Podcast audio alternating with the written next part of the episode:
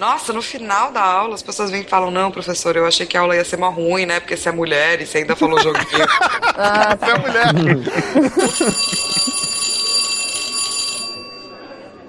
Olá, boa noite. Meu nome é Flávia Gás, eu trabalho com joguinhos e a partir de agora a gente vai ter aula de joguinhos. Eu gosto muito de jogar joguinhos e a partir do momento que você entra no mercado de videogame, você não trabalha mais com game, você trabalha com joguinho. Então eu quero que todo mundo, depois que eu chamar o nome, diga o joguinho preferido.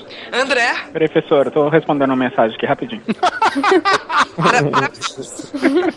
Incorporou o espírito. Vamos combinar só que eu não sei se vocês sabem, mas eu dou zero. Eu sou considerada chata. Então a gente já começa André com um ponto a menos. Beto, O professor, o Beto tá fora da área de serviço. parabéns pro Beto.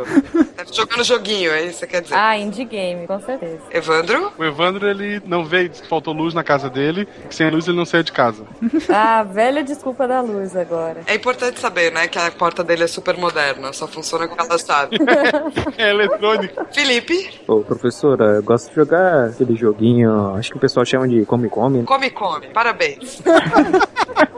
A versão menina ou a versão menino? Ah, Ai, meu Deus. versão menina. Versão menino, sem Mrs. Pac-Man pra você. Tá bom. Jujuba, Opa, professora, olha, como eu tô de TPM, eu vou falar que eu gosto de Candy Crush essa semana, viu? mas aí que você tá errada, Jujuba. Se você tá de TPM, você devia estar gostando de, sei lá, um hack and slash, beat 'em up. Não, também, mas é porque tem chocolate, né? Doce, assim, é- eu tô precisando. Tá bom, Jujuba, você vai ter um futuro incrível, eu acho, pra criar games que tenham a ver com, não sei, feminilidade, TPM, incrível, só jogos de docinho. É, Marcelo Guaxinim, é isso? Guaxinim é seu sobrenome? É meu sobrenome. Quer dizer, eu adotei esse sobrenome. É o sobrenome dele de Batista. É Final Fantasy VII Remake. Remake, claro, a versão remake. Já tô tatuando no peito.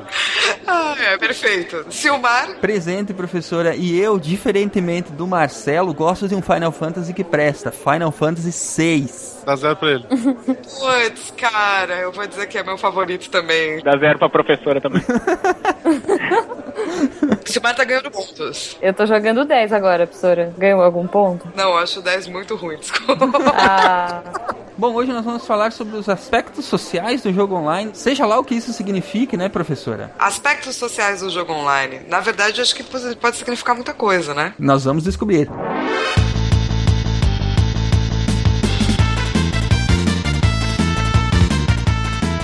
E aí pessoal, aqui é Silmar de Chapecó, Santa Catarina. E quem não consegue levar joguinho a sério, não é um gamer de verdade. Aqui de Monte Belo, Minas Gerais, é o Felipe e eu jogo a 60 FPS. É, aqui é o André Souza, tô falando do Alabama, nos Estados Unidos, e eu só jogo Uno. Conta como joguinho? É, é card game, ué. Conta. aqui é a Jujuba de São Paulo e eu vou equalizar a sua cara. eu juro que eu ia fazer uma frase mó legal de StarCraft, mas ninguém ia entender a referência. Então eu resolvi ser mais pop. Deu carteirada agora. Olá, meu nome é Flávia Gás, eu realmente dou aula e eu realmente na aula chamo videogame de joguinho. Então você realmente leva o joguinho a sério. Eu levo o joguinho super a sério, afinal eu trabalho só com isso. De Gaspar Santa Catarina, que é Marcelo Guaxinim. E se o cara é melhor que você, ele é um sem vida. Se ele é pior que você, ele é noob. É isso aí. Foi o que eu aprendi. Ótima maneira de camperar na vida, né? Vocês estão ouvindo o SciCast, o podcast sobre ciência mais divertido da internet brasileira. Science World Beach.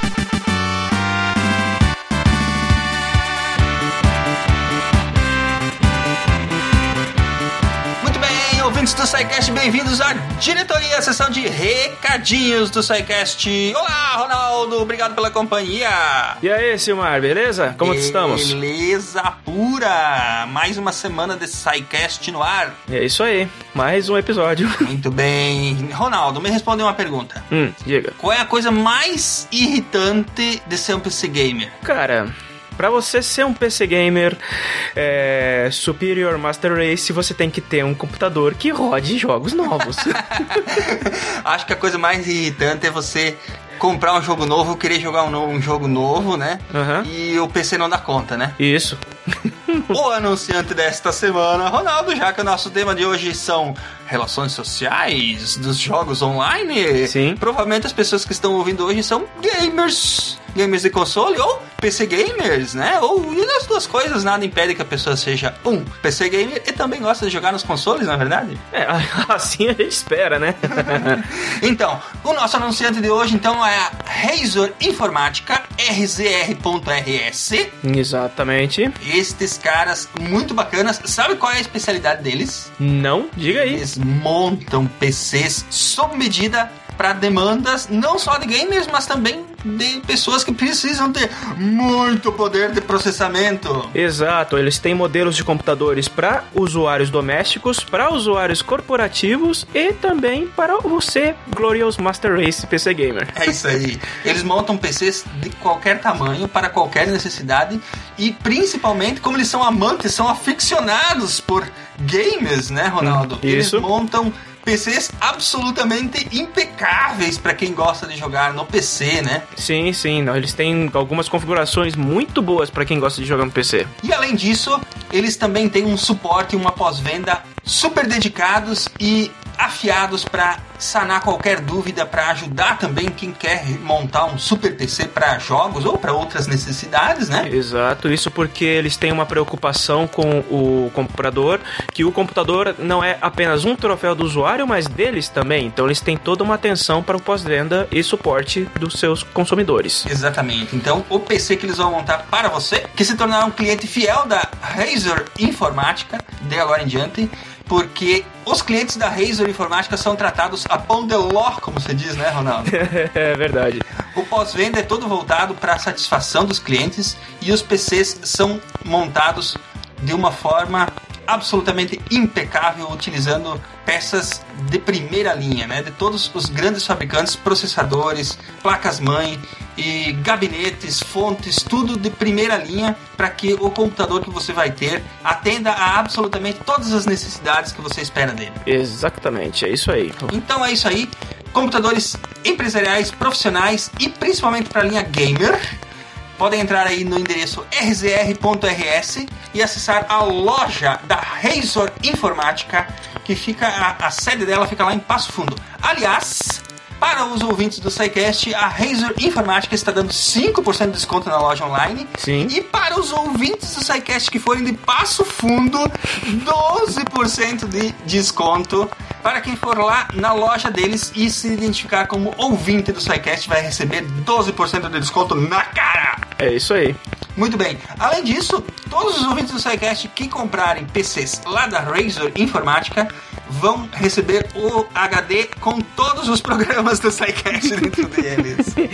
Isso é muito bom. E mais uma coisinha, qualquer compra feita no site deles também vai concorrer a um teclado gamer Cooler Master Devastator. Então aproveitem lá.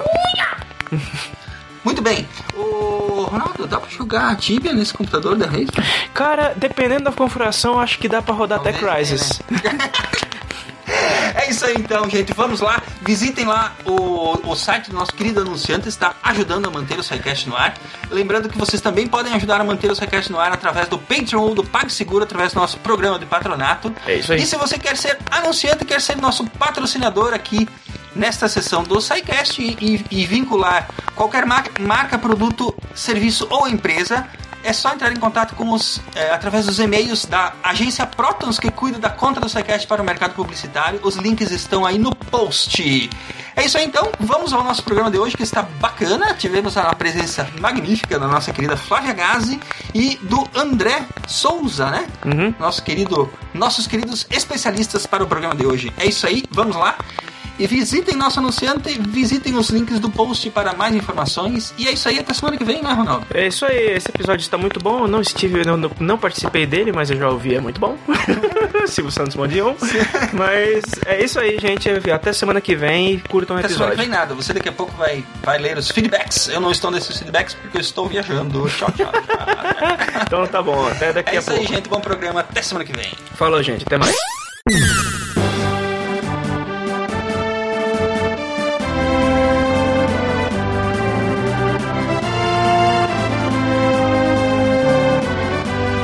Tá, mas vem cá, gente. Joguinho, esse negócio, jogo online, universos online. Namorar e casar em jogo online conta como traição? Começa pelo André. Lógico. e como? Como é- o que, que se passa na cabeça de uma pessoa que tem um relacionamento online com um personagem de mentira, André? É praticamente a mesma coisa que se passa na cabeça de alguém quando tem um relacionamento de verdade. É, a pessoa sente emoções parecidas. É, a resposta cerebral é basicamente a mesma. Mas peraí, a gente tá falando de NPCs ou de outras pessoas que também jogam online? Outras pessoas, tipo Ragnarok, casou no Ragnarok. Ah, tanto faz, né? Porque. Não, não. NPC não, pelo amor de Deus. Uma coisa beira esquizofrenia, entendeu? É. Não, um amigo meu esses dias chegou todo empolgado porque tinha conquistado é, uma guria no, no, no jogo. Do- Uma NPC, assim, não, porque eu consegui. Ah, eu acho que NPC não conta, né? NPC é um. É um. É Ué, um... mas o sentimento não é o É um mesmo? personagem fictício, né? É. Não, eu, É uma pessoa real. Ah, eu acho que NPC também não conta, gente, senão pobre do meu marido. não e, e eu que sempre queria um personagem mulher e pro nome da minha esposa. Olha aí. E aí? Aí você mesmo tá se traindo. Aí você namora meninos. Não, não, mas eu arrumo sempre uma outra daí. Essas pessoas que se relacionam ah, com outras. Normalmente são dois caras gordos, nerds. Mentira, vou, vou cortar o preconceito. Já tá no estereótipo já do. Não, brincadeira, brincadeira. Não existe mulher no mundo online, né? Inclusive a Jujuba e a Flávia, eu, eu não sei, hein? Eu já mandei a minha foto pra você. Elas pagam modelos pra bater foto, né? E na verdade é um homem fazendo. Se eu fosse pagar uma modelo pra bater foto, seria muito mais parecida com a Lara Croft, sabe? Pode crer. Não, eu, eu ia fazer que nem a personagem do Heavenly Sword. É, foda também. Tipo, a- ou a Faith, né? Tipo, várias possibilidades, assim. Mas. Porque assim, se eu pudesse passar realmente na. escolher meu avatar e tal, eu nunca seria do jeito que eu sou, sabe? Porque eu acho que, primeiro, que essa cor de pele é muito sem graça, assim, né? Eu seria tipo azul, assim, com escamas. Seria tipo um avatar. não, pelo amor de Deus, não. Tipo a Mystique, entendeu? Nightcrawler. A Assim. Mystic, é, né? É, o Nightcrawler também pode ser, tipo, com rabo. Eu gosto de rabos, eu teria um rabo. Uma pergunta até pro André. Na, no ensino médio, eu tinha dois amigos que eles jogavam, acho que era Ragnarok. E eles casaram no jogo com a desculpa de que isso dava vantagens no jogo. Eles casaram entre eles? Entre eles no jogo. Um criou um personagem mulher, um criou um personagem homem. E eles casaram porque teriam alguma certa vantagem dentro do jogo. Ah, cara, bromance, entendeu? É bromance. Bonito, né? Esse homossexualismo latente aparecendo. Dois amigos meus também se casaram, mas eu acho que foi no Final Fantasy. Dá pra você dizer no mundo real. É, eu também. Pois é, só lembrando que esses personagens, quando eles casam no, no joguinho, na verdade, eles não casam de verdade no joguinho. É a gente que cria, então sim, isso diz muita coisa. eles realmente queriam casar. Eu acho lindo que essa coisa de videogame, né? A gente pode falar que a gente tem homossexualidade latente, assim. e, e a gente é super a favor de um bromance sem a sociedade nos jogar pedra, sabe? Acho incrível. No The Sims rolava já, lá atrás, né? Sim. Essa coisa de, de bromance. Era mó legal. Ma- Mass Effect, mais recentemente, o Dragonlance, o, é o Dragon Age. Mas isso, o André já deu a dica, né? Psicologicamente, quase não tem diferença entre o- a resposta neurológica que você tem num- numa situação hipotética e de uma situação real. Ou tem muita diferença? Fisiologicamente não, até porque você só cria a situação hipotética se você conseguir enganar o seu cérebro de forma a achar que aquela situação é real. Então, fisiologicamente tem uma diferença pequena. Claro, é, é, vocês já testaram o Oculus Rift, gente? Porque eu acho que o Oculus Rift, pra nossa geração, vai enganar melhor o cérebro, né? Pra próxima geração, eles só vão achar que a gente é ridículo. Mas eu acho que pra nossa geração ainda é uma coisa bem maluca, assim. E a hora que a, que a evolução da, desses equipamentos chegar no ponto de tu ter tato, a humanidade acabou, porque ninguém mais sai de casa. Aí acabou a humanidade mesmo. Morreu todo mundo. Tem um livro chamado Que é Sexo, é, da Lynn Margulis e do Dorian Sagan. É o filho e a ex-esposa do Carl Sagan. Olha só. E eles estavam falando que biologicamente a- o sexo vai perder a função, né? Porque ele já está perdendo a função. E uma- o momento que o sexo perder essa função é, reprodutiva, ele vai ter uma função de comunicação. Então a gente vai ter um sexo muito mais livre, porque a gente vai se comunicar via sexo. E daí eles comentam que essa coisa de avatar e sexo virtual e relacionamento online, tudo isso é uma pequena amostragem de como vai ser o futuro, assim, de como a gente vai realmente se relacionar dessa forma, como uma forma natural de comunicação, sabe? Olha, eu acho que a Andrew Ian devia ter casado de novo. Mas ó, se você parar pra pensar, você tá fazendo. Todo mundo aqui que tá fazendo sexo tá fazendo com propósito de reprodução? Não, né? Então pronto, cara. Não, eu, eu cometi esse erro uma vez, não mais.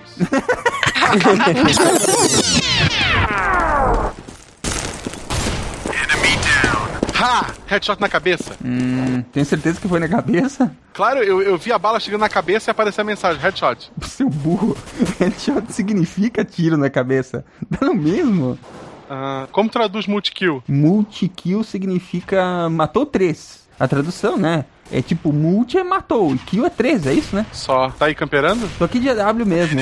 O, o time deles tem três e estamos em dois. Complicado, né? Eu tô aqui de AK e com a mata-pombo. Só na correria. Só. Opa, entrou mais um no nosso time. Eia, senhor Jujuba. Que nick engraçado, né? Olá, Guaxinim. Olá, Saci de patinete. Melhor nick, né? Melhor nick. E esse teu, cara, Jujuba é meio estranho, né? É, eu sou uma menina, né? Aí é de boa. Uma menina? No CS? Pff, não me faça rir. Se você é uma menina, eu sou um gostinho de verdade. E eu sou o Saci. De patinete, né? Sério, gente, eu sou uma menina. Não existe menina na internet. Toda mulher na internet é um gordo pelado. E Guaxinim? Também sou um gordo pelado. Gente, escuta a minha voz. Não quer dizer nada. O Anderson Silva também tem voz baixinha. Aquele menino que joga com a gente tem uma voz ainda mais feminina. Como é que é o nome dele? É o Jedi? É Fabrício o nome, eu acho. Esse aí, esse aí. Sério, eu nem vou discutir. Vamos jogar, porque vocês ficam aí conversando e ó, perdemos uma rodada. Saci que quer ela do time. Não quero um gordo pelado aqui. Outro gordo, você quer dizer, né? Isso aí. Não, mas gente. Tá quicada. Kikado. Era um menino, lembra? Vamos pro próximo round. Foco, foco. Bora.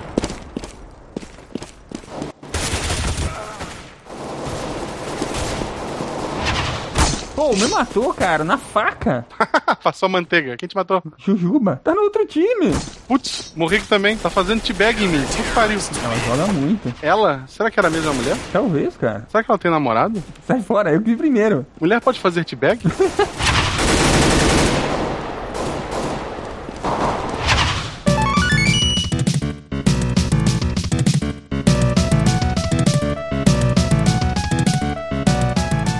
Bora lá, Marcelo, história dos jogos online, precisa? Precisa, né? A gente tem que entender como a gente chegou até aqui. Então, nos introduza, Rui, como é que nós chegamos à fase atual dos jogos online? Porque não, não era essa facilidade toda pra brincar com os amiguinhos à distância, né? Não, o primeiro jogo online comercial começou a aparecer em 89. Bom, na verdade, assim, é, comercial sim, mas a gente já tinha algumas tentativas de jogos, é, tanto em LAN quanto online, antes disso. Em 72, na Universidade de Illinois, os estudantes começaram a usar um sistema que chamava Plato 4 para criar games multiplayer. Em 78, eles já tinham jogos de batalhas espaciais, combate aéreo, dungeon crawl. Dava para trocar mensagem e jogar em até 32 pessoas em LAN. Pensa como essa faculdade a galera estudava, né? Em 75, eu acho, foi fundado o primeiro MUD, o Multi-User Dungeon. Que era em texto, né? Nossa, o Cave Adventure, isso.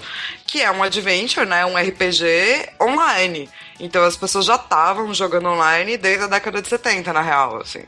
Mas será que era online, online? É online, é, online do que tinha de online, né? É, então, o que eu vi de informação também foi que, assim, em 86, teve um jogo que chamava. eh, na verdade, era um simulador de voo que chamava SGI Dogfight. E ele foi o primeiro game a usar a internet mesmo. Então, antes eu não sei como funcionava. É, LAN, né? é então, antes era só LAN, né? Eu, em 86, então, foi o primeiro que usou a internet mesmo. E aí, mas ele não era comercial, ele era tipo um simulador de voo, ainda eram umas coisas de teste. E aí, como o Guaxinim falou, em 89 começaram os jogos online mais comerciais. É, e todos esses eles exigiam uma ligação direta. Tu não ligava para um servidor, como a gente tem hoje, sei lá, PSN, Live, o que seja.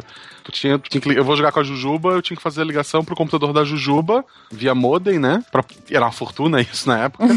e daí tu podia jogar com essa pessoa. Esse primeiro jogo, os primeiros jogos que surgiram, era normalmente um contra um, né? Porque era uma, uma ligação de, de uma única, tu não conseguia ligar vários computadores. Pelo menos não à distância, né? Hum, imagina o custo, né? De um. Não, mas a gente jogava de madrugada. E o conhecimento técnico exigido pra te conseguir fazer isso, né? Pois é. Toda a estrutura. Ficava nas universidades, né? Tipo, Sim. quando o cara, o, acho que era Roy, eu não lembro o nome dele, que ele era da Access, ele ajudou o Richard Bartle, que é um cara muito importante, né, até hoje nos jogos, inclusive nos jogos online, a converter moods para um tipo de linguagem que ia ser quase um C, assim, sabe? O predecessor do C.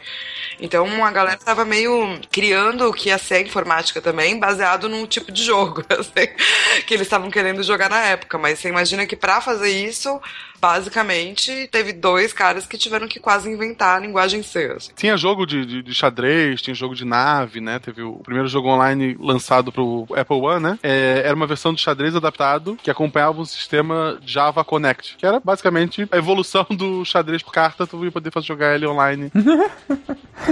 Jogar xadrez por carta era tenso, né, cara? Uma partida devia durar uma vida inteira. Guaxa, isso é coisa de presidiário, Guaxa. não, não, tem muita gente que jogava via carta. Então, bom. Isso foi evoluindo depois, surgiu a BBS, né, que a gente chegou, comentou-se por cima no episódio 42 aqui do SciCast, do, do Cardoso, a vida, o universo e tudo mais. Ele é um cara que usou muito a BBS mesmo aqui no Brasil. Ele viveu mesmo esse, esse período, né? Sim, sim. Ele realmente viu tudo isso surgir. É, então, por volta de 92, começaram a se popularizar os jogos via BBS. O usuário se, comunica- se conectava a um serviço e desafiava vários adversários. É diferente do anterior que tu desafiava uma pessoa, agora tem um serviço que tu pode desafiar mais de uma pessoa, né? Ainda assim, tu só podia jogar com um deles, apesar de ter uma. Eu não precisava conhecer mais o endereço da, da Jujuba pra jogar com ela. Eu podia ir nesse, nesse hub, né, nesse lugar onde encontrava outros jogadores pra fazer a, a partida. O BBS, lembrando que foi o início das redes sociais também, né? Você conectava com várias pessoas, conversava com elas nos grupos, né? Isso tinha um aspecto social muito importante. E a partir dali existiam os grupos dedicados a jogos e você poderia, por exemplo, escolher ou combinar com várias pessoas para para poder jogar. Se bem que ainda era aquela, aquela necessidade de, de alguém um ligar para o outro, né? É, uma via de mão dupla, mas que permitia apenas duas pessoas naquela sessão, por assim dizer, né? Mais pra frente, também teve o BBS com servidor, né? Que era o IRC. Aí várias pessoas entravam, aí tinha. Tentava conectava lá no seu servidor e tinha os canais. E alguns canais, inclusive, tinham jogos de texto, né? Não sei se vocês chegaram a. Eu usei o IRC. Eu usei também durante muito tempo. Quando a internet veio pro Brasil, algumas pessoas foram selecionadas, né, Pra testar. E era tudo via Mirk Irk, assim, né? 95, 96, eu acho, que veio pro público, assim. É, pro público acho que sim, 95, 96, 93, 94 começou nas universidades, né? Aham. Mais, mais assim, acesso aos estudantes e pesquisadores e depois 95, 96 pro público mesmo. E aí já tinha, eh, in- inclusive os primeiros provedores, assim, principalmente cidades menores, eram as universidades que tinham os, eh, eu vou ter que lembrar agora do nome técnico, mas eram gabinetes gigantes cheios de modems, né? Em que as pessoas tinham lá 30, 40, 50 números de telefone, que as é, uma central telefônica que as pessoas discavam pra lá pra poder fazer conexão, né? É, minha, minha primeira conexão foi com a UFSC, É, é isso aí. com a Universidade Olha de Santa Catarina. Eu usei também com a Universidade aqui de Chapecó, mas era algo tenebroso. no Windows 3.11. Tinha que usar um programinha chamado Trumpet WinSock para fazer a descagem, e aí quando ele conectava, você tinha que chamar um outro programa que fazia aí a conexão é, PPP via TCP, né? Que era o que usava para o protocolo que era usado para você chamar os outros softwares e trafegar os dados. né?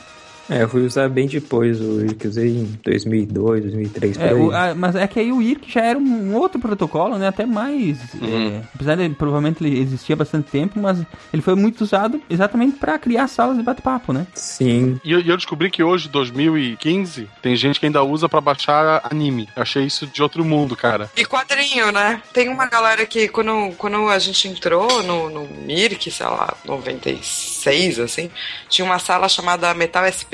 É, e eu conheço a galera da sala Metal SP até hoje, assim. A gente ficou realmente amigo por conta dessa época. É. E eles ainda usam o Mirk pra várias coisas, assim. É tipo a galera que ainda usa ICQ, sabe? Sim. Uhum. É uma coisa de resistência, assim, eu acho. Virou subversivo, assim, é. É porque o Mirk tem essa. o- o IRC, o protocolo, enfim, né? O, o Mirk era apenas um cliente do IRC, né? Ele tem essa característica que você pode de- criar salas e deixar lá os arquivos disponíveis, desde que a, a sua máquina ou uma máquina esteja online, né? Tem um boot, é um boot online, tu dá um comando e ele começa a enviar. Isso, as pessoas podem ficar pegando os arquivos de lá. Eu usei o IRC para baixar coisas bem menos inocentes, por assim dizer. Pornografia. Enfim, né? É isso aí. Ai, meu Deus. Eu, eu fazia parte de um canal que o boot era programado pra dar oi e responder perguntas básicas. E a nossa alegria era ver o cara que nunca tinha entrado no canal começar a Ficar conversar com conversando o com o bot. é. Oh, que mancada. Tinha jogo, era quiz na sala, no Wiki. Eu jogava RPG. Tinha um joguinho de futebol, você já chegou a jogar um joguinho de futebol lá no Wiki? Tu já viu uma foto minha, meu tamanho? Nun- Nunca. Nem virtual, cansa. Isso poderia ser a bola, ué. Ah, obrigado. Ah, que pariu. A. Olha só, que agressão. Que gratuito, que gratuito. a equipe agora tem nove, Silmar. Pode anotar aí. É, então, continuando ali, em 95, é, a internet, então, como a gente falou antes, começou a espalhar para As pessoas em casa podiam ter internet. Essa coisa aí chegou pra ficar, né? Essa tal internet. Eu acho que pra, pra ficar. É. Teve um alcance maior, né? Tipo, no mundo inteiro, as pessoas puderam jogar jogos realmente em rede, que podia jogar com, com mais pessoas. Época que surgiu ali continuação de jogos como o Doom. É, alguns jogos podia jogar com mais de uma pessoa. Em 97, com uma conexão melhorando, né? Eles chamam de alta velocidade, mas não é tão assim. é, os jogos online começaram a virar uma coisa mais Em séria. 97 a alta velocidade era tipo, sei lá, 0,1 megabits por segundo. É. Então tinham servidores, tinham comunidades inteiras de rede dedicada aos jogos, principalmente é, FPS, é, tinha esses RPG online. Não sei se Tibia é dessa época. Tibia é mais pra frente. É um pouco mais É pra mais pra frente. frente? é. É, um pouco mais pra frente, sim. Mas aí em 97 tinha o Último Online, que foi o primeiro MMORPG, né? É, é, é- é nessa época, assim, a gente, a gente parte desse ano 96, 97, com a popularização da internet, e a gente tem que lembrar também que os computadores estavam ficando mais baratos, né? Mais baratos Sim. e mais acessíveis. Então, ah, começaram realmente a existir serviços online que proviam esse tipo de coisa, né? Gente, eu acho que a primeira versão de Tibia foi em 97, sim. É mesmo? É, eu acho que foi inclusive em janeiro de 97. Olha aí. E tem gente jogando isso até hoje. Até hoje. Tem mesmo. Caraca, é o segundo cast que eu participo que é citado o Tibia. Acho que vai virar mais uma. Tive- Tiveram um jogo sobre personagens com poderes psíquicos, eles atiravam números nas outras pessoas. É, então, meus caras, se que- pra galera que usa isso aqui é contra a cultura, porque não a galera que, né, tá no É, Tibia até agora. Tibia. Até hoje, até hoje o pessoal tá jogando. Fico bem triste. Criado em 97, tá aqui. Janeiro de 97. Aham, eu lembro que era uma coisa do tipo, foi lançado muito cedo. Tipo, a acho que a galera tava, já tinha lançado, obviamente, Quake e Doom e etc. E tinha vários moods e tal, e era uma coisa brasileira, mas muito na crista da onda, assim, sabe? Eu lembro disso. Vocês lembram? Acho que até, não lembro se era Level Up, que dava tipo uns CDzinhos, assim, de instalação. Eu fui em várias feiras que eles entregavam vários jogos aleatórios, ruins, assim, pra caramba, mas é, que vinha o CDzinho pra você instalar na sua casa e jogar. Eu lembro desse Eles desenho. fizeram isso por anos, eles fizeram isso em É, banca, em caixa de cereal. Na verdade, a Level Up é responsável por popularização do videogame, assim, no Brasil. Ela tem um, um grande mérito por fazer isso, sabe? Porque ela levava o jogo pra pessoas que não tinham como saber que isso existia antes, assim. É, então eles distribuíam em qualquer lugar, né? Tipo, sei lá, às vezes. Eu, eu lembro que eu ganhei al- algum desses, tipo, passeando na Paulista, assim. Eu tava andando na Paulista num domingo e tinha lá uma galerinha distribuindo CD, brasileiro, curioso pra caramba, né? A gente foi encostando, uma turminha de amigos, e cada um levou um jogo pra casa. Assim, Pô, que legal. Só cuidado, né? Porque se eu falar que era, que era ruim, senão a galera vai ter uma galera que joga até hoje o joguinho que tá É, não, eu não pra você na Paulista. Eu lembro Não, que não, eu, eu não. peguei, que eu peguei não, né? Um amigo chegou com o CD do Ragnarok e falou: Ah, joga esse jogo aí, é um jogo revolucionário. É, mas na época era internet de escada ainda, instalei e tudo mais. Não consegui jogar. O único jogo que eu consegui era Tibia mesmo. É, não, o Hag foi legal. Mas a gente vai chegar no Hag, né? Acho que o primeiro jogo online que eu joguei no computador foi Diablo 1. Caracas. Aí eu, aí eu entrei e muita gente começou a me dar itens absurdamente fodas. Eu descobri que todo mundo lá era hackeado e fiquei triste. eu, queria, eu queria jogar legal, sabe? O pessoal tava duplicando o item, sei lá mais o que. Eu acho que o primeiro jogo que eu joguei online não foi na época do lançamento, tá? Foi depois, assim. Mas foi StarCraft. Eu jogava com meu irmão em LAN, tipo, eu ligada nele, era a única maneira, e depois a gente começou a jogar online. Porque eu acho que o jogo saiu em 98 e a gente foi fazer isso, sei lá, só em 2000, sabe? Nossa, StarCraft é lindo, cara. É. Passou um tempo, assim, mas acho que o primeiro jogo que eu realmente joguei online, assim, dediquei um tempo da minha vida, foi StarCraft. É um dos meus preferidos. E vocês lembram se nessa época. O que, que consoles a gente tinha nessa época? A Flávia deve lembrar bem. Cara, eu vou dizer que eu acho que eu comecei a jogar online em console só na geração seguinte, assim. Só na geração É, eu também. 360 PS3, porque até então eu tava jogando no PC, sabe? Porque não tinha por que você jogar necessariamente nos consoles. Porque quando tinha multiplayer, tipo GoldenEye, sabe? Umas coisas que eram muito incríveis. A gente sempre foi do tipo eu e meu irmão. A gente sempre foi. A gente sempre preferiu que os amigos fossem em casa jogar. Aham, aham. Mesmo quando a gente ia, sei lá, em LAN pra jogar CS, você ia com seus amigos, saca? Ah, bons tempos de jogar CS em LAN, hein? É, mas era outra experiência, Sim, né? Era a mesma sim, coisa sim. quase que ir pra um arcade, assim, saca? Você ia com jogar flipper com seus amigos, era é tipo engraçado isso. que hoje, talvez isso ainda resista um pouquinho às LAN parties, afinal de contas, né? Mas é, a cultura se desfez, né? De, de reunir a galera pra jogar. Você faz os amigos e joga online, mas é cada um na sua casa, né? É porque é tão mais fácil com o videogame, por exemplo, ou mesmo no PC ali pelo Steam, tu tem uma lista de amigos em qualquer lugar do mundo, tu joga a hora que tu quiser, não precisa botar o teu computador ou o teu videogame no carro, levar ele até o lugar. sim. Não é nem esse aspecto que eu questiono, a facilidade é inegável, mas é, eu digo o aspecto social mesmo, né? Antes as pessoas se reuniam, né? Sim. É, Corujão, pô, Corujão em LAN. Night, eu lembro que a, na- virar a noite. Era, é, a, a, Mas tinha eu acho que a gente sempre tá com culturas de encontro, sabe? Elas só mudam, assim. Aham. É, sei lá, é, a gente sempre, em casa sempre foi meio assim, então a gente sempre jogou PC. E sim, acho que a gente mudou pra console só porque tem essa facilidade que vocês estavam comentando. Ou simplesmente você liga, conecta, a pessoa já tá lá e tal. Mas é, eu acho que hoje é diferente como que a gente se reúne com a galera que a gente joga. É, sei lá, a minha guilda de WoW se encontra até hoje, sabe? Desde 2004 até hoje. Então, eu acho que talvez os BIOCs, né, Bring Your Own Computer e as Lampares tenham diminuído, mas aumentou o, o fato de você ir dormir na casa do seu amigo que joga tal jogo, porque todos vocês vão se encontrar por conta do evento X, sabe? Uhum. Que, sei lá, são só outras memórias, eu acho. tipo, diferentes das nossas, mas, Sim. sabe? André, gostaria de acrescentar alguma coisa do, do aspecto psicológico aí, e neurológico? As pessoas pararam de se reunir pra jogar e passaram a conviver muito mais é, online com os amigos. E é interessante notar que hoje em dia, com, com, com o advento da internet e dessas redes sociais, o que a gente classifica como ter amigos e encontrar pessoas é uma coisa extremamente virtual. É, até nem precisa ser para jogos, não. Raramente você vê pessoas reunindo um grupo de. Você vê as pessoas combinando um grupo de amigos muito grande para ir para um bar, por exemplo, para poder jogar conversa fora. Geralmente o pessoal ou conversa por, por mensagens ou monta um grupo e fica conversando naquele grupo. E essa é a sensação que as pessoas têm de do que, que é um, um convívio social. Então, acho que essa, essa, esse shift, essa mudança do, do vamos sair todos para casa de alguém para jogar e vamos jogar online todos juntos, psicologicamente é, é, é a mesma coisa. É o, é o sentido de estar junto com alguém. Agora, não é mais fisicamente. Agora, psicologicamente é,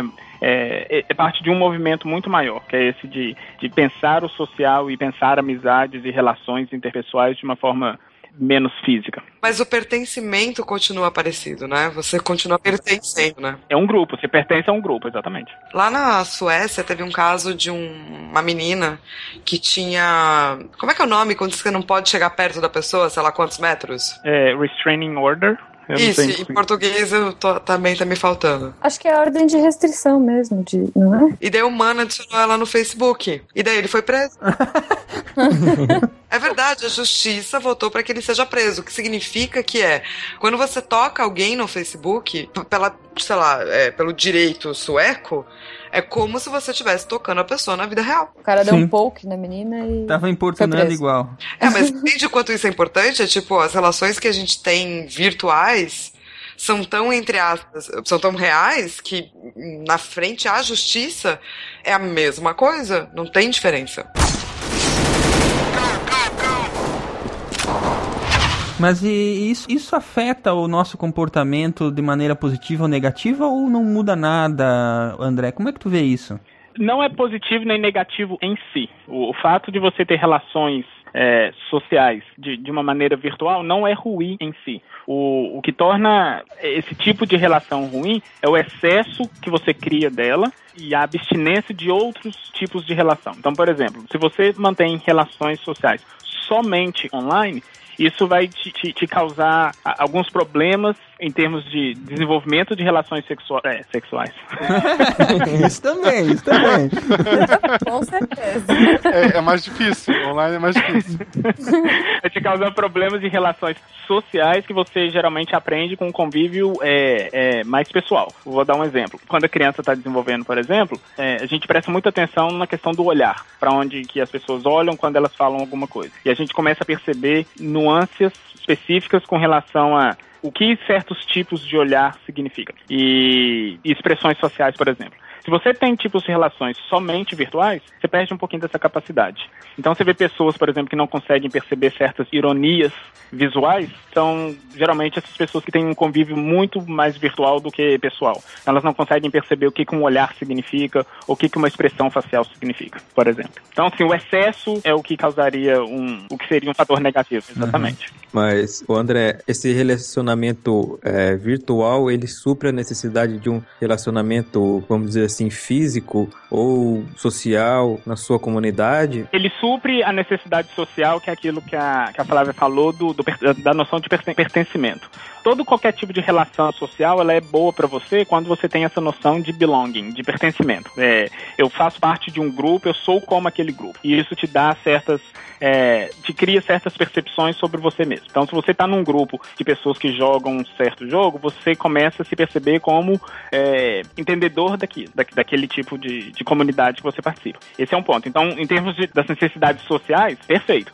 Agora, você tem certas necessidades físicas também. Por exemplo, pessoa, algumas pessoas elas necessitam de, de toque, elas precisam, por exemplo, de abraço. E o abraço ela vai é, o abraço vai desencadear é, a produção de certas substâncias e a produção dessas substâncias vai te causar um, um efeito positivo no seu corpo. Algumas pessoas precisam mais disso. Então, nesse caso, é, a, as interações sociais elas são problemáticas. Pessoas que têm muito essa necessidade de de, de ou a necessidade de percepção de. Por exemplo, uma coisa que a, o convívio virtual apenas pode ser um problema. Algumas pessoas elas têm a necessidade de, de afirmação do outro. Então o outro tem que sempre estar tá falando com ela que ela sabe aquilo, que ela é uma pessoa boa e tudo mais. Às vezes esse tipo de afirmação não vem de uma forma verbal, mas vem de uma forma visual. Você faz alguma coisa, a pessoa olha para você e dá um sorriso. Isso é um, uma noção de. Isso te dá uma sensação de aprovação. Pessoas que têm essa necessidade de, de se sentirem aceitas feitas por outros, se elas não têm esse tipo de, de, de, pista visual, por exemplo, isso pode trazer algum tipo de problema. E o problema é um problema extremamente psicológico, porque a pessoa não vai ter essa percepção de que a outra pessoa está aprovando ela e ela vai procurar esse tipo de aprovação de alguma outra forma. E isso pode se tornar uma psicopatologia assim muito facilmente. E, por exemplo, se uma pessoa, é, vamos dizer que ela busca refúgio na internet, se ela sofre bullying, alguma coisa do tipo, ela vai buscar esse refúgio é, na internet e continua sofrendo esse mesmo tipo de coisa na internet. É, praticamente ou teoricamente isso é a mesma coisa? Tem o mesmo efeito sobre a pessoa? Mesmo, mesmo efeito mesmo efeito. O efeito é porque quando toda vez que você sofre esse tipo de bullying, o, o que acontece é exatamente essa questão da afirmação. Você tem uma certa identidade e essa sua identidade ela não é não é apoiada pelos seus pares e pelo contrário, ela, ela é vista como uma coisa negativa pelos seus pares. Isso te causa um tipo de, de sensação no seu sistema cognitivo de tentar mudar aquilo ou de combater aquele sistema de alguma forma. E isso vai acontecer tanto pessoalmente como virtualmente. A diferença do virtual é a seguinte: geralmente no pessoal, no, no, convívio físico, você tem geralmente outras pessoas que testemunham aquele tipo de bullying. Então você tem algum tipo de apoio. No virtual, não necessariamente. Então, geralmente as crianças ou as pessoas que sofrem esse tipo de bullying é, de maneira virtual, elas têm apoio de pares. E isso pode ser ruim, porque você não tendo algum tipo de apoio para como lidar com isso, é, a, a consequência pode ser bem pior. Mas, André, eu ao contrário, por exemplo, eu conheço um monte de pessoas, especialmente nesse momento, teve uma menina que fez uma reportagem falando, é, mostrando o machismo dentro do Forchan. Essa menina foi perseguida, a mãe dela foi perseguida, ela não podia andar na rua porque as pessoas realmente estavam indo atrás dela para bater nela.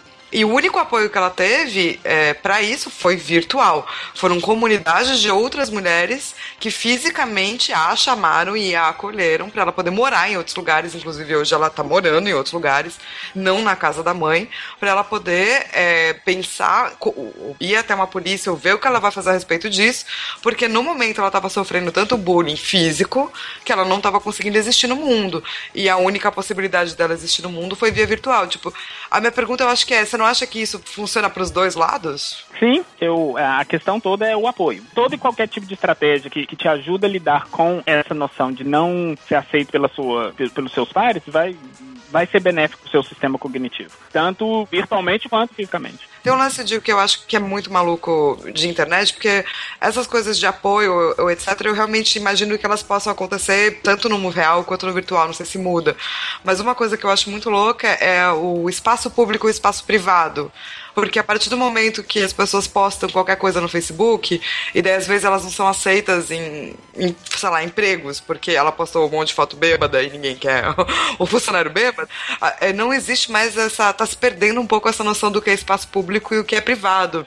Esse eu acho um fenômeno muito maluco, assim, sabe? É, eu acho que esses espaços eles estão sendo redefinidos pela internet. Eles não estão se perdendo, mas o que é público e privado hoje num espaço virtual é muito diferente do que é público e privado num espaço é, físico. É, são conceitos diferentes. Eu concordo contigo. É porque das, essas coisas vazam uma nas outras, né?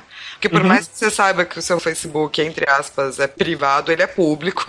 E daí você pode ter repercussões muito reais sobre algo da sua vida virtual. Assim. Na verdade, assim, eu, eu vejo mais. Eu vejo a, a vida virtual e a vida real como uma só, entendeu? Mas você é esperto, né? Tem gente que não vê, não entende isso. É, exatamente. E eu acho que aí, aí mora um, um, um erro e um grande perigo, né? A pessoa pensar que ela pode ser uma pessoa na vida real e outra pessoa virtual. É, é, é a mesma pessoa, entende? Sabe qual que é o perigo e aonde e, e, é, e é esse perigo que explica um pouquinho dessa dessa falta de definição de espaço público e privado é o seguinte: é, nós somos seres que a gente as nossas definições, os nossos conceitos, eles são criados muito a partir do, do, daquilo que a gente vive no mundo físico. Então a gente, a nossa noção de, de público e privado fisicamente, ela é muito baseada na nossa percepção visual. Então a gente sabe que se a gente estiver num espaço completamente fechado, quatro paredes, portinho fechado, trancado, a gente vê aquele espaço como um espaço muito mais privado fisicamente, porque visualmente ele está confinado, do que um espaço que não tem essas quatro paredes, por exemplo. Então, visualmente, a gente é, pensa esses dois tipos de configurações espaciais, como público e privado. O virtual, isso se quebra, porque você está dentro do seu quarto, então você tem uma percepção visual do que é o privado, mas você não tem essa percepção visual do que é o público, porque o virtual, eh, essa, isso que a gente chama de internet, a gente não tem uma, uma, uma percepção visual disso. A gente não sabe o que é esse mundo virtual.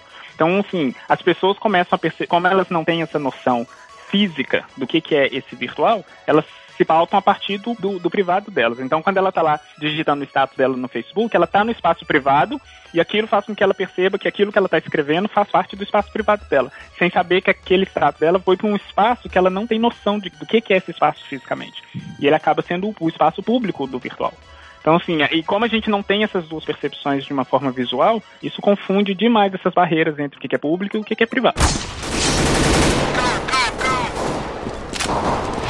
Tem também aquele lance da pessoa criar um avatar, tipo, e, e, fugir da realidade e viver só no virtual, né? Então, aqui essa questão do escapismo eu acho muito importante até, Juba, porque assim, a gente tá, a gente faz escapismo o tempo todo, não só no mundo Sim. virtual. Quando você assiste um filme, lê um livro, conversa sobre uhum. o tempo, né? Aquele chit chat. É. Você tá fazendo escapismo. Eu acho que é só uma continuação, sabe? Eu não acho que é necessariamente algo tão novo, assim. Tem um monte não, de gente é... que vê escapismo escapismo sem ter nenhuma conexão com o virtual, sabe? É, é que eu acho que também essa coisa de, de você poder criar uma outra persona. Eu não sei, vocês lembram do Second Life? Uhum. Então, mas assim, a ideia era bem isso, assim, meu, seja quem você quiser. A gente tava brincando lá no começo, que você falou, pô, se pudesse ser outra coisa, seria Lara Croft, meu avatar e tudo mais, né? É, ou azul mas... e tal. Cada um tem o seu grau da necessidade do escapismo também, e às vezes ele é até saudável, eu acho, né? Uhum. É, mas eu acho que principalmente em jogo a gente tem essa liberdade de escapar muito, de, de vivenciar a experiência como uma pessoa completamente diferente, né? Como uma personalidade. E faz parte do conceito do que é um jogo. É criar personagem, é criar uma persona e viver aquela persona. Viver o mundinho. Se, senão a gente tinha que internar todos, todos os atores e atrizes do mundo. é, então, essa é uma coisa legal que você falou, que eu acho que é o, o outro ponto de discussão, assim. Eu não acho que necessariamente tem a ver com escapismo, mas tem a ver com interatividade. Então, a partir do momento que as mídias são realmente interativas e você pode atuar num jogo junto com o seu avatar, né? Não ele uma parte e você outra, é quase vira uma amálgama aí uma hora, né? Porque você fala em nome do seu avatar, né? Você fala eu pulei. Você só para de falar eu quando você erra, né? Que daí é maldito avatar. então quando rola a frustração, não é você, mas enquanto você tá bonitão e poderoso, é você. Eu acho que talvez o que mude, e, e daí não sei se necessariamente na internet, mas nos jogos, e que é uma coisa que um fenômeno que a gente já tinha com RPG de mesa, né? Pen and paper.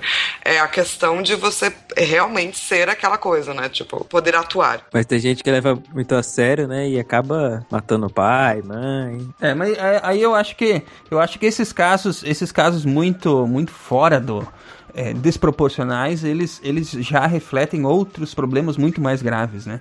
É, tem, tem um cara chamado Charles Manson que acreditava que o Beatle falava com eles é. e daí e matou uma galera. Exatamente. Ninguém tá culpando os Beatles, entende? Porque, obviamente, o problema não é com a música dos Beatles, é com a percepção desse cara com a realidade, assim, são coisas completamente diferentes. Por exemplo, quando se culpava ah, o rock and roll faz os adolescentes ficar é, violentos, porque todos os jovens violentos presos escutavam rock and roll. Porra, todos os jovens escutavam rock and roll, incluindo os que não estavam presos. Só que ele só analisava aquele grupo e achava que aquela conclusão. A mesma coisa valeu pros quadrinhos. Ah, não, olha só, todos esses adolescentes leem quadrinhos e são criminosos. Então, todo mundo que lê quadrinho é criminoso. Não, porque se todos os jovens leem, é óbvio que aqueles que são criminosos, que a porcentagem é menor, acabo lendo também. Obviamente, é, você, você pode ser extremamente tendencioso em pesquisa, e é isso que a gente costuma fazer, né? É, não, é. Tem um cara chamado Sloterdijk, que, que eu amo, que ele fala que a gente não faz pesquisa, a gente faz imunologia geral. A gente cria teorias para se defender do mundo. É, só que se você pegar a violência entre jovens nos Estados Unidos, a partir do momento que os games super violentos como Postal, Doom foram lançados, a violência diminuiu, não aumentou. Só que essa é uma estatística que as pessoas não gostam de lembrar, entende? Porque tira daí essa coisa do, oh meu Deus, o Big Bad Wolf, né? O videogame malvado tá corrompendo meus filhos. Não os pais. É, não é o erro do pai que tá cometendo, né? Cara? É, Blade Canada, né? É. Eu briguei uma vez na sétima série, foi para me defender. Nessa briga você fez, oh boy. tá, eu, muito obrigado pela referência, tá?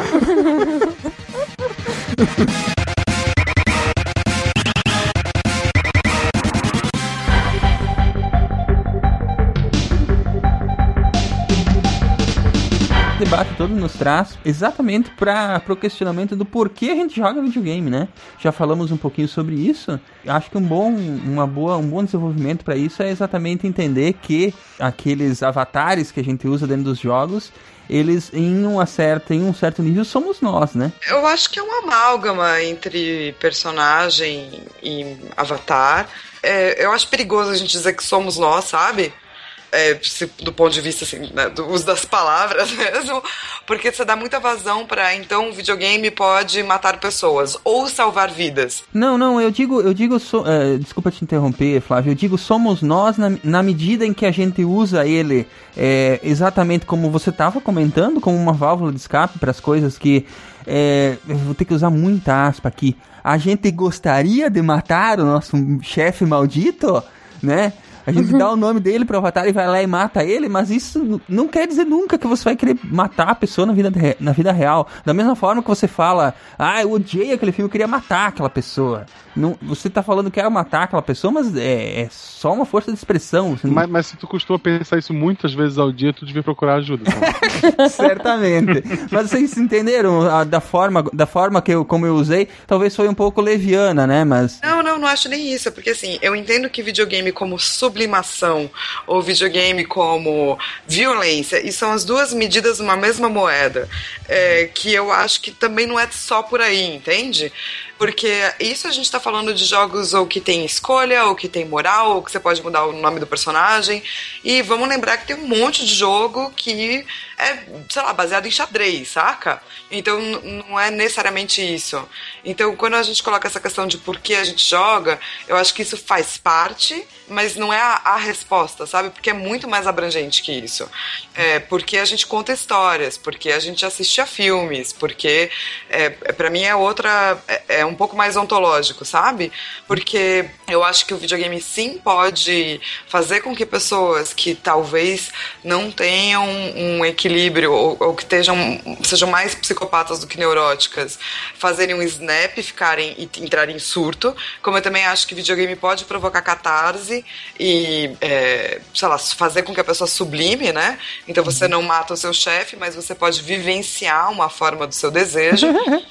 mas eu também acho que, às vezes, o videogame só serve pra gente se divertir. Às vezes um jogo é só um jogo. Muda muito de, de jogador pra jogador também, né, Flávio? Do momento pro momento, né? Do momento daquele jogador. Às vezes você quer é, se conectar com uma história. Ah, é verdade. Eu, por exemplo, eh, eu gosto muito de, de, de vivenciar realmente a história. Eu, eu não consigo jogar só por jogar. Por exemplo, é, os jogos que eu mais gosto, das mais atuais aí, tipo Last of Us ou Beyond Two Souls, que eu me envolvi muito quando tava jogando.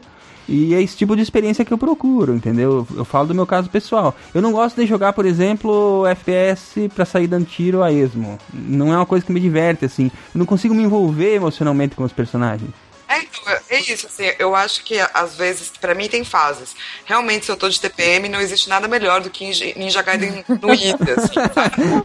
Porque eu posso simplesmente dilacerar muitas pessoas sem parar para pensar em o que elas são e no que isso implica. Não é uma escolha necessariamente ética ou moral, é, só pura... É quase como tá esmurrando um saco de areia. Exatamente. Tem vezes que eu quero jogos que eu já joguei e que eu já sei o que vai acontecer, só para eu me divertir. Então eu acho que é, a gente tem essa pegada em colocar videogame, e eu entendo como jogadora, obviamente o game me provocou muito mais catarses do que experiências ruins, e é por isso que eu jogo até hoje, e é por isso que eu trabalho com isso, porque eu acredito nessa catarse possível.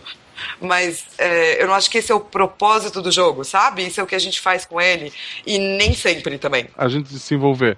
É um jogo que ele não é online, mas é um FPS, o Bioshock Infinite. Em momento algum eu me identifiquei com o fato de estar matando um milhão de pessoas, um exército sozinho.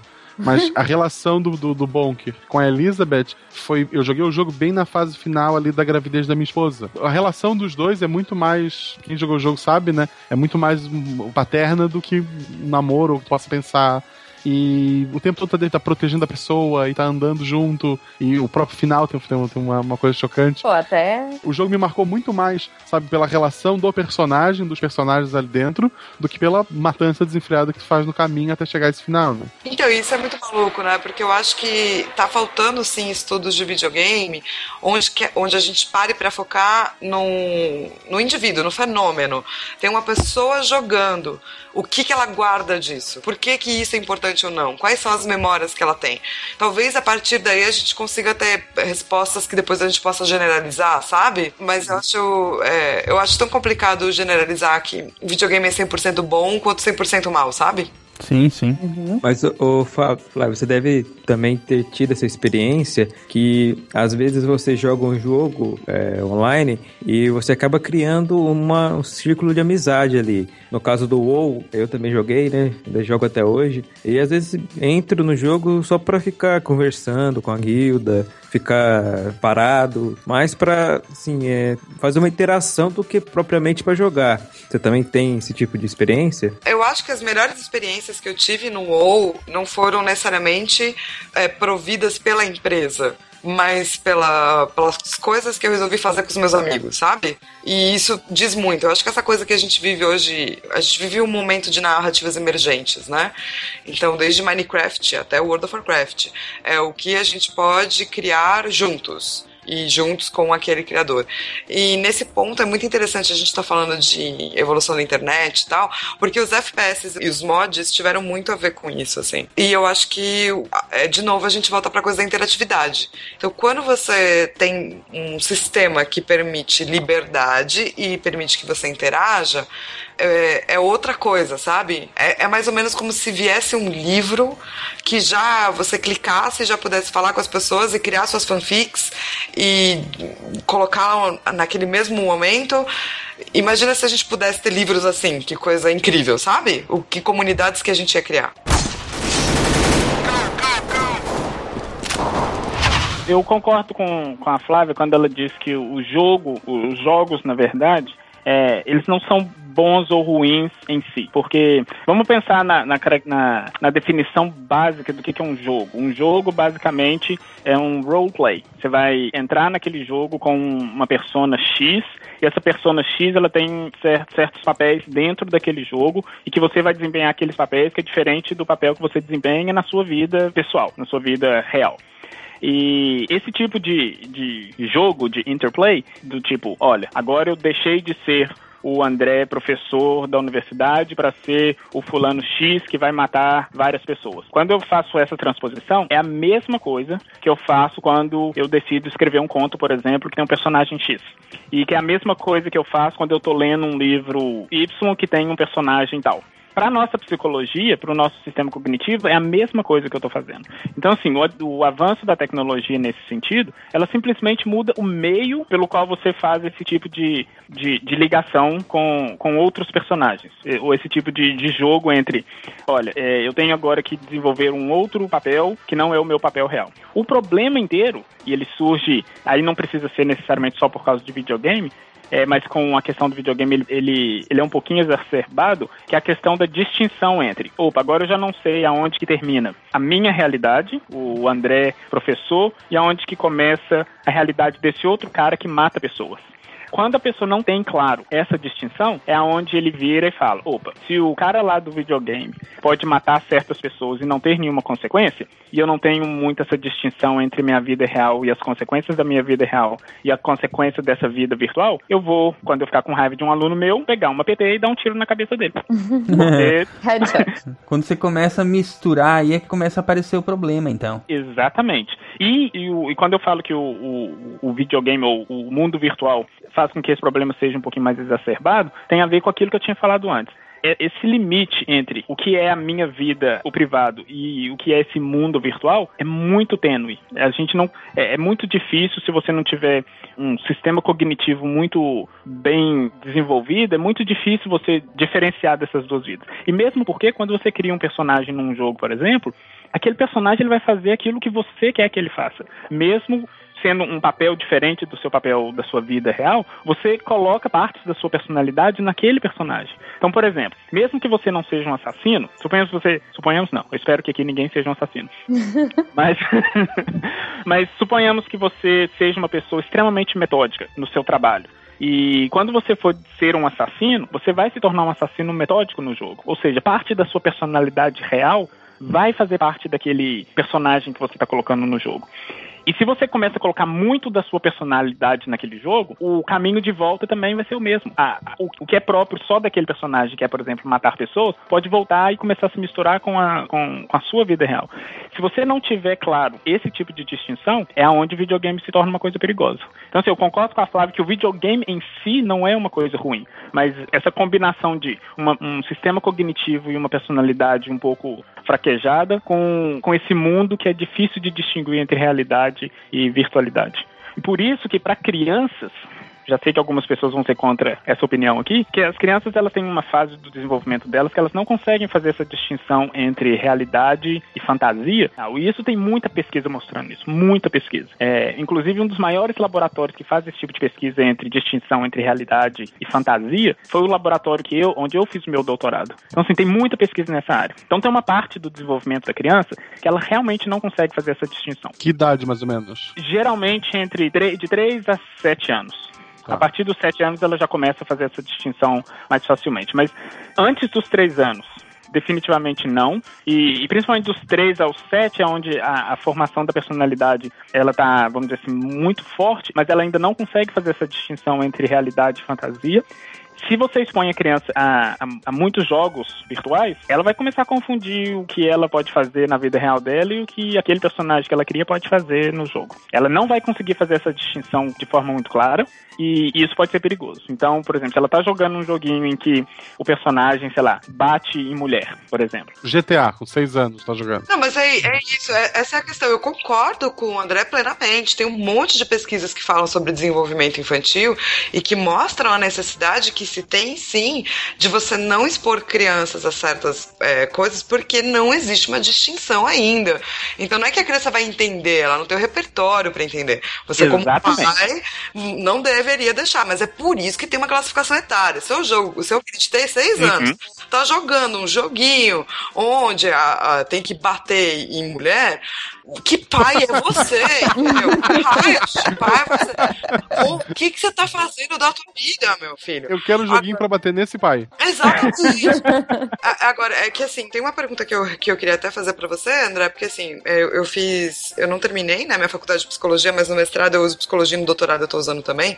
É, Aham. Porque até onde eu entendo, essa não saber a distinção entre realidade e não realidade é uma personalidade borderline. E uma personalidade borderline, entre neurose e psicose, ela pode ter um surto com, rela- com um monte de coisas. Tipo, continua não sendo um problema de jogo, mas um problema de uma personalidade borderline. Também não é assim, uma pessoa saudável, tranquila, feliz, neuróticazinha normal, vai pegar um joguinho e vai enlouquecer de uma hora pra outra, sabe? Por isso que eu falei que a- o perigoso do videogame não é o videogame em si, mas é a combinação de um certo tipo de, de configuração de videogame e um certo tipo de personalidade. E esse tipo de personalidade que você falou, por exemplo, que é a personalidade que, que não consegue distinguir entre realidade e fantasia, se você coloca esse, esse- essa configuração de personalidade dentro de um, de um ambiente em que ela vai ter exposição a vários jogos virtuais em que ela pode criar certas personas, é literalmente você tá dando um espaço para uma pessoa que não tem essa distinção nadar de braçada entre não ter essa distinção. Claro, mas daí também é a mesma coisa que, sei lá, a pessoa fica vendo o Clube da Luta, né? É, o que eu ia comentar. A pessoa, se a pessoa vê Clube da Luta, Taxi Driver e sei lá, ela provavelmente teria o mesmo gatilho aí, não? É, e jogar Heavy Rain. E uma coisa que a Flávia falou que é muito verdade e, e que eu acho que tem que ter essa, é, tem- isso tem que ficar claro é o seguinte: quando você coloca uma criança para, se você expõe uma criança a certos, é, crianças a certos jogos, o problema não é nem que ela tem um tipo de personalidade que seria borderline, ela simplesmente não tem o repertório, ela não tem o desenvolvimento até fisiológico para poder fazer essa distinção. Não, é só porque tá- tadinha, ela é criança. A minha filha está com uma filha de dois anos agora. E é, ela assistiu Pônio. E ela amou Pônio, é, do Miyazaki. E tem uma hora que a, a mãe do Pônio desaparece. Toda vez que a mãe do Pônio desaparece, não importa quantas vezes ela já tenha assistido o filme, ela vira pra mãe dela, ela abraça a mãe dela super forte e fala: cadê a mamãe dele? E ela fica falando isso até a mamãe voltar. Por quê? Porque pra ela isso é extremamente impactante. A mamãe sumiu. Porque esse é o momento que ela tá da vida dela. Então não dá pra imaginar que ela daqui a dois anos, né, com quatro, vai poder atirar em um monte de pessoas no joguinho, entendeu? Hoje, além de a preocupação maior da vida dela é cadê a mamãe do pônio, gente? Vamos colocar as coisas em perspectiva, né? Exatamente. E os pais também, né, terem essa noção. Tipo, esses tempos atrás eu vi, quando, quando foi a febre do GTA V, que tava todo mundo comprando, eu vi um pai, assim, tipo, pegando pro filho de, meu, o moleque devia ter uns 5, 6 anos. E ele, tipo, é esse que eu quero, pai. Eu vi muito pai também comprando pra. Até nem tão novo, mas eu acho que não seria uma idade apropriada. 8, 9, 10 anos jogar esse tipo de jogo. Eu, como mãe, não faria. O que eu acho é, se você tem um filho de 11 anos, você quer que ele jogue GTA, o seu dever é sentar do lado dele e jogar com ele do começo ao fim, para vocês irem poder conversando sobre essa experiência. Porque como é que você joga uma criança para uma experiência, eu dito por um monte de gente muito mais inteligente que a gente, que não é recomendado para a idade dela, sem você fazer nenhuma intervenção. Você vê como é, que, como é que são as coisas. A gente pode usar o recurso como um recurso para aproximar os pais dos filhos, ter um diálogo, né? Uhum. Tentar passar valores e, e abrir essa, essa porta que eu acho que os pais têm que ter com os filhos. Ou você pode usar como uma babá eletrônica, como tem muita gente que usa, né, Flávio? Mesmo em restaurante, né? Se chega em restaurante, a, a criançada tá jogando no iPad em vez de falar. Mas, cara, assim, a, a- a minha mãe foi muito importante para que eu trabalhasse com videogame. Porque ela é cientista, né? Ela é engenheira química, ela trabalhou sempre com. fez mestrado, começou a fazer doutorado, parou porque teve dois filhos, né? Que encheram muito o saco dela. Mas, é, e ela sentava do meu lado e ela me explicava teorias da ciência baseadas em videogame. Se ela não tivesse feito isso, muito provavelmente eu não ta- estaria trabalhando com videogame da forma que eu trabalho hoje, sabe? Acho que o uso que se dá à tecnologia é muito importante, né? Acho que a tecnologia, como eu estava dizendo, é a mesma coisa que videogame. É. Ela não é boa nem má. Mas os pais têm uma responsabilidade, né, com relação aos seus filhos. O videogame, por ser uma forma de entretenimento com mais interação, ele pode influenciar mais na formação da personalidade da pessoa ou da criança do que, por exemplo, uma televisão ou uma música?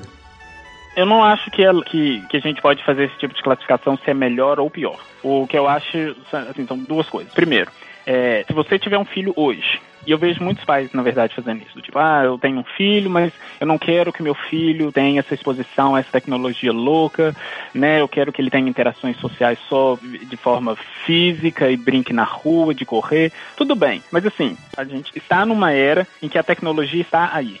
Se você não expõe o seu filho a, a, a esse tipo de tecnologia, você está simplesmente negligenciando um, um desenvolvimento é, normal do seu filho, porque ele vai conviver com esse tipo de tecnologia o tempo inteiro e ele vai conviver com pessoas que têm esse tipo de tecnologia o tempo inteiro. Sim, essas coisas agora fazem parte da nossa vida. Exatamente. Então, não, não negligenciar a criança contra isso, eu acho bobeira. Agora, que isso também pode servir como um, um espaço de interação física e pessoal, certamente. Ao invés de que antigamente, o que, que, os pais faziam? Ah, eu vou pegar o meu filho, vou pro parque com ele, vou ficar conversando com meu filho no parque e brincar com ele correndo. Legal. Hoje em dia, uma coisa que você pode fazer, você compra um, um, um PS, nem conheço, a PS alguma coisa pro seu filho, você vai sentar com ele e vai jogar com ele, fazer isso que a Flávia falou, olha, vamos jogar junto, olha que legal, esse personagem faz isso, o que, que será que isso significa? Ah, isso significa tal coisa. Ou seja, você pode simplesmente criar um espaço de interação é, e de apego físico utilizando esse tipo de, de tecnologia. Então, e eu acho que isso não teria problema nenhum. E não só isso. Algumas pesquisas já mostram que essas crianças que têm esse tipo de exposição à tecnologia a partir dos pais, elas têm um uso muito mais responsável dessas mesmas tecnologias do que crianças que são simplesmente jogadas a essa tecnologia. Então, se você simplesmente dá um iPad para criança, ela pode não usar de uma forma responsável. Mas se você dá um iPad e, e interage com o seu filho utilizando aquele meio, é muito diferenciado. E era, o André estava falando uh, no começo da conversa, né? Que quando você se lança no mundo virtual, tem coisas boas e tem coisas ruins. E podem surgir é, comportamentos que talvez não são socialmente apropriados por conta de um mau uso, vai, digamos. Mas tem um outro lado também, né? Se você não deixa a criança nunca entrar na internet ou não explica como funciona, etc., quando ela tiver que participar deste mundo, como é que ela vai fazer, sabe? E invariavelmente ela vai se deparar com essa necessidade né? E só respondendo a pergunta de forma mais pontual, é, em questão da televisão, por exemplo. Por que, que televisão sempre foi visto como uma coisa ruim no desenvolvimento? Mesmo antes, quando não tinha tecnologia nenhuma. Simplesmente porque a televisão em si, ela não traz isso que a gente chama dessa interação. É, de, da criança perceber certas, certas pistas de comunicação, é, ou da criança perceber certos padrões de comportamento social. Geralmente a televisão não traz isso. É, se você simplesmente coloca a criança para assistir televisão passivamente. Se você utiliza programas de televisão para educar, pode até ser. É aquele tipo de coisa que você sempre tem que balancear.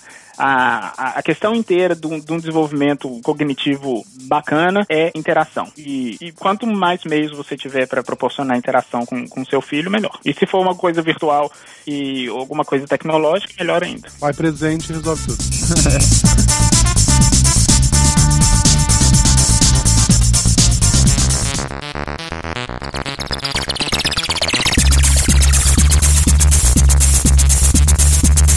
Vamos falar um pouquinho então sobre essa questão que nós temos, né?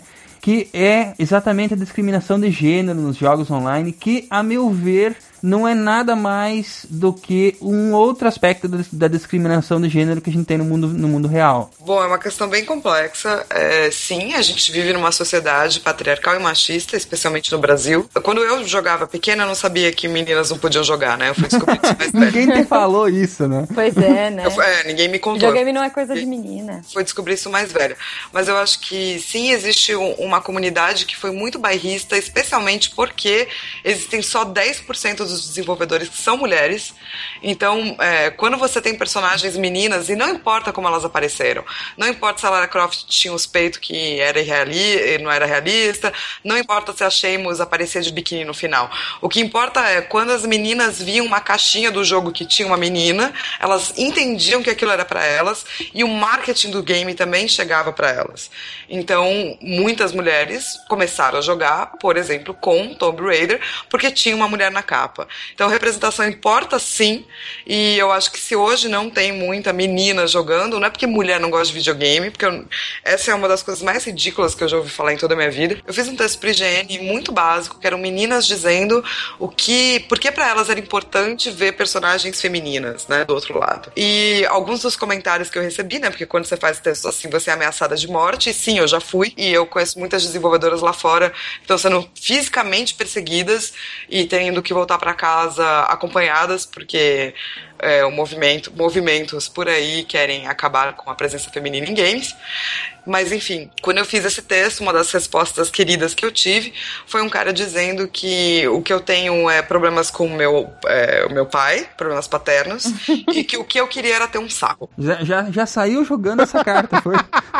É, o que eu queria era ter um saco. Eu tinha que responder pra ele. Se eu tivesse um saco, eu não teria saco pra aguentar isso que você acabou de falar. As pessoas andam muito achando que quando se tiver mulher no videogame, eles vão perder o espaço. Eu nunca ouvi falar de nenhum homem que deixou de jogar porque a protagonista era menina ou porque mais mulheres estão jogando. Desconheço essa pessoa, sabe? Vamos tentar cercar um pouquinho isso, o, o André. A gente sabe que a sociedade é realmente até um comportamento patriarcal e machista, isso é fato. Né? Por isso que existem as ações afirmativas, por isso que no SciCast a gente faz questão de ter mulheres e ter uh, pessoas de ambos os sexos atuando, a gente faz esforço consciente para isso acontecer aqui. E por que que existe esse comportamento arraigado em algumas pessoas que não aceitam a presença feminina em, áreas como, uh, como o videogame, que a meu ver é uma mídia que teria muita possibilidade de abrir é, exatamente essa convivência de um, de um modo bonito, pacífico e que fosse bacana para todo mundo? É, eu acho que a resposta para essa pergunta é muito complexa, mas é, em termos psicológicos, ela começaria nessa noção que a gente tem de representação. Quando a gente nasce, a gente chega nesse mundo, a gente não sabe porcaria nenhuma. Então a gente começa a montar categorias e, e saber que, opa, é, esse negócio aqui que tem esses três ganchinhos aqui, a gente usa para comer carne. Esse outro negócio aqui que tem um tanto de serrinha, a gente passa em cima da carne, a carne parte em dois. Então a gente vai classificar essas duas coisas como garfo e faca, por exemplo. Mas a gente não nasce com isso. A gente simplesmente vê as pessoas usando e classifica. Questão de gênero é a mesma coisa. A gente vai perceber como que as pessoas agem no mundo. Olha que legal. Essa pessoa aqui, essa, esse ser humano, usa saia. E todo ser humano que usa saia geralmente não joga videogame. Ele vai simplesmente montar essa categoria do tipo: esse ser humano que usa saia não geralmente não joga videogame. E esse ser humano que só usa calça, que a gente chama de homem, ele sempre está jogando videogame. Então, assim, é, questão, é uma questão de representação. E isso fica arraigado pelo seguinte: tudo aquilo a que a gente está exposto é, vai entrincheirar no nosso sistema cognitivo. O quanto mais a gente vê alguma coisa, mais forte aquilo fica no nosso sistema cognitivo. E depois é difícil de mudar. Eu lembro de uma analogia que eu, que eu fiz há bastante tempo, acho que foi até aqui no, no SciCast, sobre. É, imagina um, um, um, gramado em que as pessoas passem por esse gramado formando uma trilha X. É, se uma pessoa passa, vai formar uma marquinha lá na grama. Se duas pessoas passam, essa marquinha vai ficar mais forte. Se duas milhões de pessoas passam por aquele mesmo caminho, você vai ter um espaço extremamente bem trilhado ali, que é o espaço onde as pessoas passam. Se chegar uma quarta pessoa que não faz a menor ideia de como passa, por onde você acha que ela vai passar? Ela vai passar lá pelo aquele caminho que já está marcado. A questão de representação de gênero é a mesma coisa. Isso é tão arraigado na forma como as pessoas agem socialmente que uma criança, quando ela nasce e, e, ela começa a gostar de videogame, é como se ela quisesse passar pelo, pela parte do gramado que não está marcado, e alguém vira e fala assim, não, mas não é aí que passa, é aqui, ó, é nesse que já está marcado. E esse que já está marcado é o espaço onde as mulheres, por exemplo, não jogam videogame. Eu acho que essa é a explicação psicológica. Você tem uma explicação histórica, que é a questão de videogames estão relacionados a, a um desenvolvimento de uma cognição, vamos dizer assim, mais matemática e, e, e, organizada, e historicamente mulheres são conhecidas como não tendo esse tipo de cognição, por exemplo. Você vê que tem muito menos mulheres em engenharia, pelo menos as pessoas acham que as mulheres são muito menos competentes nas áreas de exatas, por exemplo, e como videogame está relacionado a essas áreas mais de exatas, você tem de novo esse, essa noção de que as mulheres não podem saber. Como tu uh, brilhantemente explicou, né? Como a gente já tem o caminhozinho lá bem marcadinho, isso vai se perpetuando na sociedade simplesmente porque todo mundo vai repetindo o uso do mesmo caminho que já está marcado. Exatamente, e às, vezes, e às vezes não não é. A gente não faz de maldade, a gente faz pela facilidade. Chega num caminho e já tem um caminho marcado, você vai ficar tentando inventar a roda de novo. Você vai simplesmente passar por aquele caminho, que às vezes é mais fácil. Eu já fiz isso. Eu fui dar uma disciplina de, de estatística num curso de engenharia mecânica. E, coincidentemente, essa turma que eu fui dar aula tinha muito mais mulheres do que homens. E foi a primeira coisa que eu fiz no comentário foi, gente, tem muita mulher nessa turma. Nem se deu conta. E nem me dei conta, e simplesmente porque tem essa, tem essa noção arraigada de que não, mulher não faz engenharia ainda, mais engenharia mecânica. Então, a primeira coisa que veio. Então, assim, o comentário nem foi de maldade, mas é um, é um, é um conceito tão arraigado na, na, na nossa cultura que ele sai de forma muito automática. E ele só vai ter corrigido se a gente começar a mudar as representações que a gente faz no começo. Então, é muito importante, por exemplo, isso que a Flávia falou da mãe dela ter é, feito com que ela ficasse nesse mundo de jogos e, não, e, e, fez de forma que isso não fosse um tabu. Então, você não tem que virar e falar assim: olha, filha, joga aqui videogame porque você tem que mostrar para esses rapazes que a gente pode. Não, faz isso não, faz diferente. Mesmo porque a minha mãe se formou em engenheiro químico. Na, é. na certidão dela não tinha mulher, tá? Ela se formou engenheira. Então, no diploma dela está escrito Tânia Amara Tavares Gás, é engenheiro químico. Mas essa questão dos rastros é uma coisa muito maluca, porque o que eu acho que a gente esquece é que esses rastros que a gente deixa, e eles são culturais. É, de novo, eu vou citar a Suécia, porque eu acho um lugar louco, é, mas na Suécia hoje, você pode, depois que você tem um filho, colocar o gênero do seu filho como indefinido. E daí aos 18 ele escolhe. Não existe mais, é, sei lá, em lojinhas, brinquedos para meninos é brinquedos para meninas. Isso simplesmente não existe.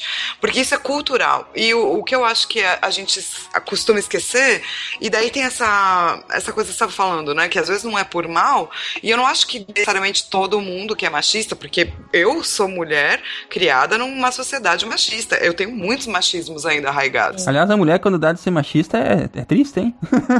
Claro, mas assim, eles não são por mal. É, a gente aprendeu que é assim que faz. Mas o que eu acho muito louco é, teve um, um vídeo de um passou no Facebook, eu não vou lembrar o nome, cara, mas era uma galera num seminário de física e tinha uma mulher e alguém perguntou para ela por que, que ela resolveu virar cientista, já que ela era, né, física, já que ela era mulher. mulher. E aí tinha um cara na banca, né, durante o que era negro, ele falou, olha, dá, dá licença, desculpa, eu quero falar sobre isso. E daí o que, que ele diz? Ele diz que quando ele estava crescendo, todo mundo falou para ele que ele podia ser jogador de basquete, que ele podia ser atleta de não sei o quê. Ninguém falou para ele que ele podia ser físico. Então, até ele descobrir que ele podia, tomou um tempo. Então, é, era o que a gente estava dizendo de criar novos rastros, né?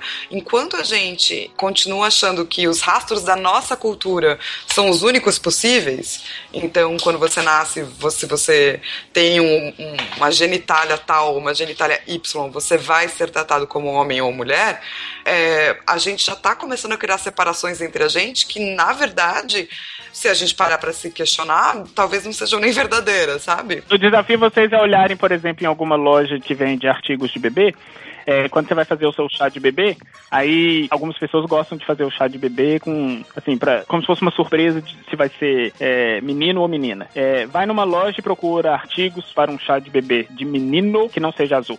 Procura artigos para um chá de bebê de menina que não seja rosa. Isso é impossível, impossível. E mesmo roupinha. Então, quando você está começando, não tem roupinha de menina que não seja rosa. É, eu pego dois exemplos da minha filha, minha filha está com dois anos agora. Um foi alguns meses atrás, eu tenho um DeLorean da Hot Wheels, sabe, pequenininho. Uhum. E aí a gente tava conversando. Eu achei que fosse um de verdade. Não, infelizmente ainda não. Mas tava eu, meu. Mas da Hot Wheels era mais simplesinho, né? Não é aqueles, não é um figure, é um carrinho mesmo.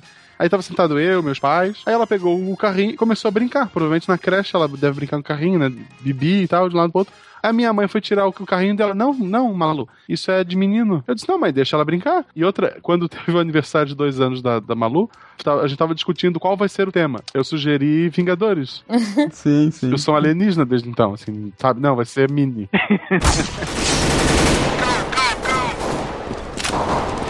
dos jogos online mesmo, a maior parte dos relatos que eu ouço em questão ao preconceito contra as mulheres é porque, digamos assim, falando popularmente, elas são ruins, não tem é, mecânica, né, que eles falam, um reflexo rápido.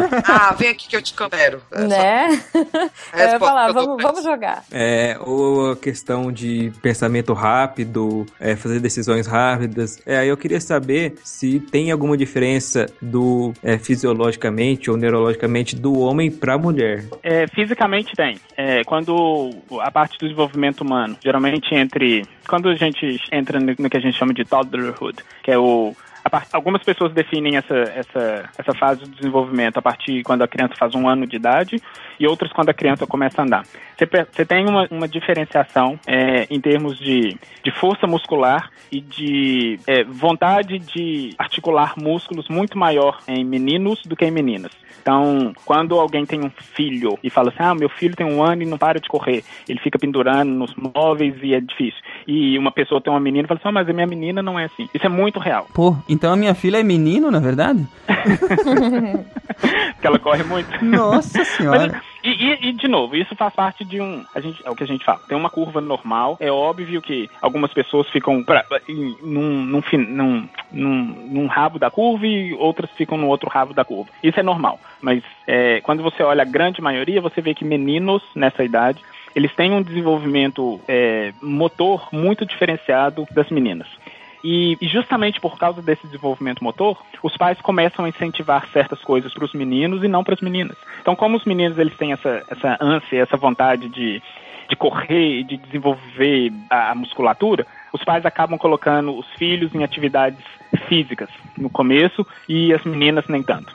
É, como você vai e como você acaba fazendo isso de uma forma assim, vamos dizer assim, natural? Ah, eu vou colocar meu filho na escolinha de futebol e vou colocar minha menina, sei lá, na escolinha de piano, alguma coisa assim o que acontece é o seguinte: a, a criança, a, se, um, se, um, ser começa a desenvolver fisicamente de um ano, quando ele tiver sete anos de idade, o desenvolvimento físico dele vai ser muito diferente do desenvolvimento físico de uma menina que ficou tocando piano o tempo inteiro. Aí você vira e fala assim: ah, então meninos são melhores no esporte, porque, né, olha só, o cara, um menininho de 7 anos de idade, ele consegue correr muito mais que uma menina. É lógico, você colocou o menino se preparando para correr desde que ele tinha um ano de idade, é óbvio que ele vai correr mais que uma menina que não teve esse preparo. Agora, várias pesquisas têm mostrado que se a criança é tipo a filha do Silmar, que gosta muito de correr, se você começar a incentivar e colocar ela para praticar esportes ou atividades físicas, quando ela tiver tipo, é, entre um ano, dois anos de idade, quando ela for mais velha, ela vai ter o preparo físico tão bom ou melhor que um, que um garoto. Então, e as pessoas utilizam esse tipo de, de diferenciação é, biológica para poder justificar que, ah, como a menina então ela não tem essa destreza muscular, ela não vai conseguir é, ser tão boa para jogar videogame, então ela não vai ter o reflexo muito, muito acurado. Só que o meu contra-argumento com relação a isso é o seguinte: do mesmo, do mesmo jeito que o desenvolvimento cognitivo, desenvolvimento biológico do, do menino, fisiológico do menino, é mais para esse lado do, de movimentos é, que a gente chama de movimentos grossos, tipo correr e carregar coisas, a menina ela tem um desenvolvimento motor que a gente chama de desenvolvimento fino muito maior. Então, por exemplo, ela tem destrezas com, com dedos ou mexer com coisas pequenas muito maior do que meninos. Então, se você pensar bem, um videogame em que você tem que ser rápido, por exemplo, com os dedos, uma menina seria muito melhor do que um menino, por exemplo. Porque ela tem a destreza física muito melhor. Isso explica muita coisa. Yeah! Acho que não dá para esquecer disso, que por enquanto a gente só tem 10% de desenvolvedoras mulheres no mundo, assim. É o que está direcionando toda essa ideia da, da caracterização desses personagens. Os jogos são produzidos por homens, a maioria deles e eles são consumidos por homens. Imagina se a Brahma, a Skol ou qualquer outra marca de cerveja começasse a colocar carinha de sunga para fazer propaganda de cerveja. Quem que ia comprar a cerveja deles? Ninguém, porque o público que eles querem atingir, o público que eles querem atingir é o público masculino. Então, com, com a questão dos desenvolvedores é a mesma coisa. E eu acho que até uma mulher hoje, pelo menos hoje, como o percentual de desenvolvedor, de desenvolvedoras é muito menor, se uma, se uma desenvolvedora entra no mercado hoje e quer ser bem sucedida, ela também não vai colocar um cara de sunga só para mostrar, sei lá, uma representação de um feminismo muito exacerbado. Porque ela vai fazer isso, ela vai mostrar esse feminismo, mas não vai vender o jogo dela. É uma coisa engraçada, né? A gente tava falando que tem mais é, produtores de. Os produtores de conteúdo são homens, mas as consumidoras mulheres estão crescendo. Tipo, ó, eu, a Flávia, quantas outras aí? A gente tem comunidades putz, gigantes de discussão no Facebook Facebook de meninas que jogam e que infelizmente tem que acabar se fechando no mundinho feminino porque os caras é, ameaçam, assediam, uh, humilham. É bem difícil, assim. Essa coisa de ameaça física uh, que a Flávia falou que sofreu, uh, muitas pessoas, aqui, aqui, menos até, mas assim, a gente vê muitas blogueiras, até desenvolvedoras aqui mesmo, que vêm e reclamam e falam: puxa, olha, sofri isso. Todo dia, todo dia no Facebook aparece uma, um comentário desses print de, de gente falando assim: vai lavar louça, seu lugar não é aqui. Não é só isso, é pior, eu vou te estuprar. Nossa, que meigo, né? Não, daí tá pior. A gente lê cada coisa, né, Flávio? Olha o comentário sexista, gente. Ninguém vira pra um cara e fala, vou te estuprar, entende? É meio que, entre aspas, colocar a mulher no lugar dela. É, tipo, e, gente, coisa de mulher não é maquiagem e perfume e, e esse mundinho cor-de-rosa, não. Assim. Pode ser também, não é? Maquiagem é incrível, você acorda com a cara toda ruim. Você vai lá, põe uma maquiagem tá linda. Eu acho que o homem devia experimentar, meu. Sim. Mas eu, eu, eu me maquio todo, todo dia. Passar protetor solar é maquiagem também ou não? O seu protetor solar vem com uma basezinha? É, é coloridinho? Não, colorido não. Daí já não. Então não é maquiagem, vai se comprar um coloridinho.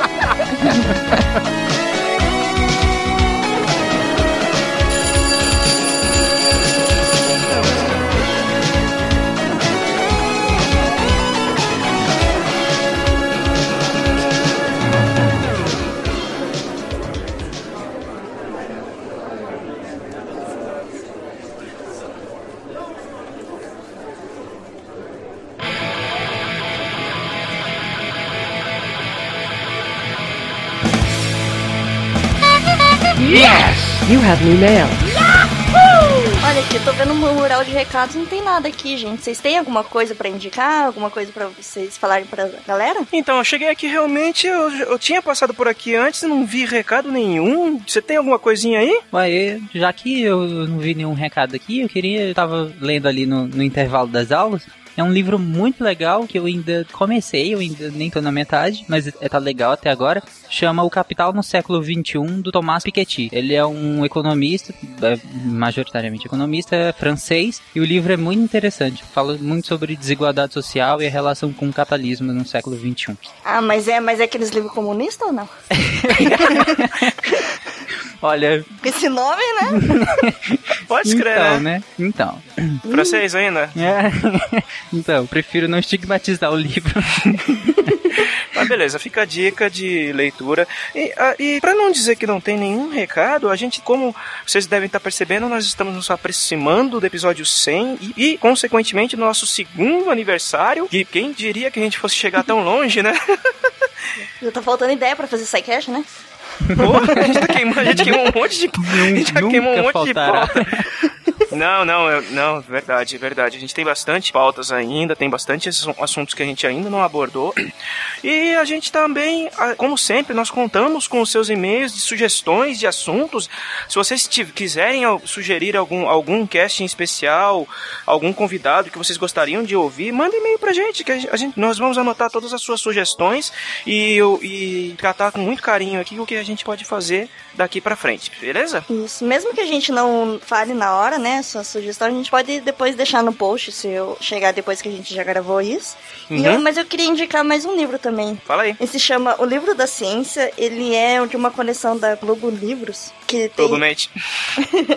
Não, mas ele é, ele é bastante interessante porque ele é todo bonito, assim, só cheio de desenhos e ele explica, tipo, conforme vai passando desde a antiguidade até os dias atuais, é, vários cientistas e o que eles fizeram, assim, tipo, cada assunto tem umas duas, três páginas, alguns tem mais, né? Mas, por exemplo, tem aqui, tipo, sobre a luz colorida das estrelas binárias, do Christian Doppler. Tipo, o que, que ele Uhum. fez, o que, que ele aprendeu. Daí ele dá todo o contexto histórico, cita frases do autor. E é muito legal isso, porque ele passa, tipo, a história inteira. Do, fala desde matemática, biologia, física, até, até geografia. O Marcelo vai gostar. Pô, legal. legal. E, e esse livro é muito legal porque ele é- faz parte de outra série de tem o livro da filosofia, o livro da psicologia, o livro da política, o livro das religiões, e o livro da economia e o livro dos negócios. Nossa, que Caramba. É muito bonito esse Nossa, livro. uhum, pô, legal, vamos, Interessante. vamos pegar depois pra ler. Vou pegar qual o que é, então. O livro da ciência, né? o nome mais genérico impossível, né? Mas é da Globo Livros. Legal, legal. Muito bem, muito boa a dica, então. É, vamos ler e-mails então, gente? Então, beleza. Quem vai ler o primeiro? Vai lá, Ronaldo, pode ser você? Quem pergunta, né? Sempre quem pergunta. tá, beleza. É, primeiro e-mail é da Clarissa, ela é acadêmica de enfermagem e tem 24 anos, sem, sem cidade, deve ser de... Bom, Mora em outra dimensão. É, exato. Olá, tudo bem? Tudo bem, Clarissa. Após ouvir o episódio número 88 sobre pensamento científico, fiquei com muita vontade de expressar um pouco do que diversos episódios anteriores da, minha, da mesma linha me proporcionaram. Gostaria de compartilhar um rascunho de minha caminhada acadêmica de como o SciCast influenciou nisso.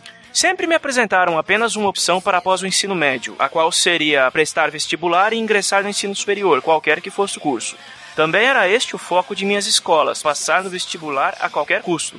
Por muitas vezes o enfoque era também salarial. Pode parecer besteira, mas isso me levou a uma bagunça tão grande que me fez, no fim das contas, odiar a academia. Mas acho que Mesmo isso acontece assim- com muita gente Cara, também, isso né? acontece com muita gente e não é besteira igual ela falou. Realmente, quando a gente termina o ensino médio e tem aquela pressão inteira, você tem que ir pra universidade agora. E as- muitas vezes com 16, 17 anos, igual eu entrei na faculdade com, com essa idade, e, e eu não aconselho ninguém a entrar na faculdade com essa idade. Ninguém mesmo. Então, eu estudei com um menino que ele entrou na faculdade quando tinha 13 anos. Nossa, vai destrói a cabeça do menino. Exatamente. Sério. É, ele até escuta o SciCast aí às vezes. Caramba. E ele se formou, tipo, com 18 anos. Daí, sei lá, você per- perde toda a infância, né? Que você tinha lá, tipo, seus amigos, as preocupações são outras. Foi engraçado ver, tipo, a evolução dele desde quando ele tinha 13 anos até se formar com 18. Assim, tipo, como a gente percebeu como ele mudou bastante nisso. Pra tu tem época, É, né, cara? e essa Não é- crítica dela é muito pertinente. As escolas que só pensam em vestibular. Sério, fuja desse tipo de escola pros seus filhos. Então vamos lá. É, mesmo assim, depois de muitas andanças, acabei entrando em um curso de graduação,